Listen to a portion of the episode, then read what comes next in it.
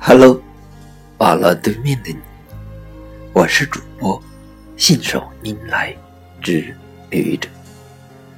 今天是星期三，欢迎收听旅者谈情感。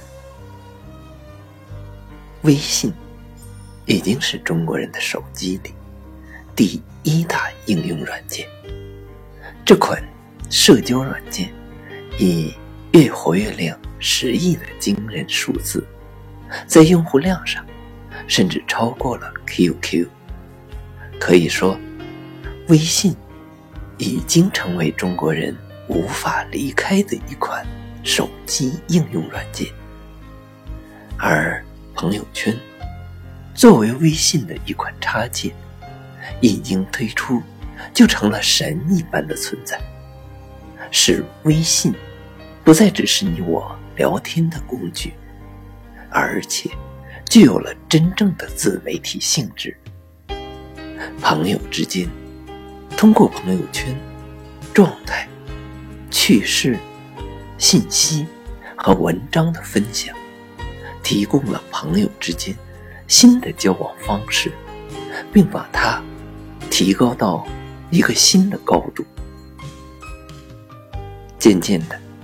随着微信的发展，用户越来越多，我们的朋友圈也主动或被动的膨胀起来，由最初十几个人的小圈子，逐渐发展到几十人、几百人、上千人，甚至更多。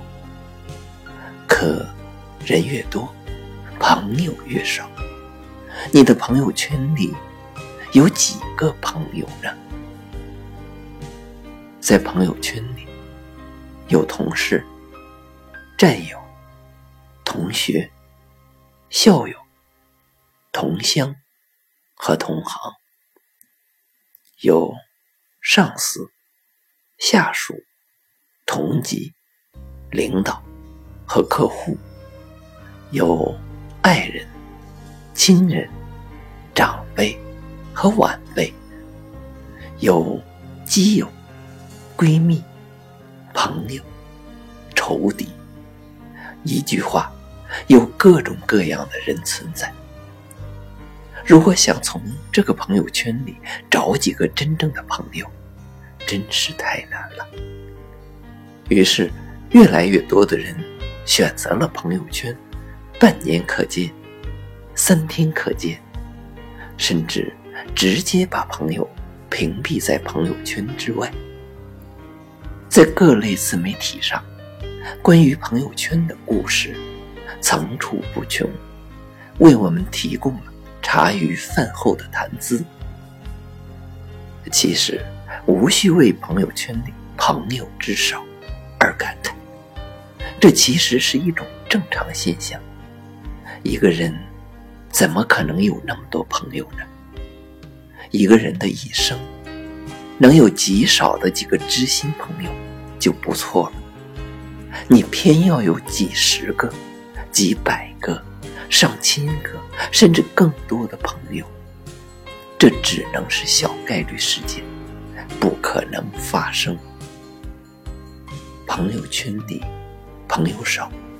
不过就是你社交生活的一个投影罢了，所以不要因此而吐槽朋友圈没多大意义。你所要做的就是珍惜每一个真正对你好的人，和他成为真正的朋友，而不仅仅是朋友圈里的那个头像。你说对吗？谢谢你的聆听，欢迎关注主播信手拈来之愚者，欢迎订阅我的专辑《Hello》，每天一个声音，欢迎下载、评论、转发、点赞或者赞助。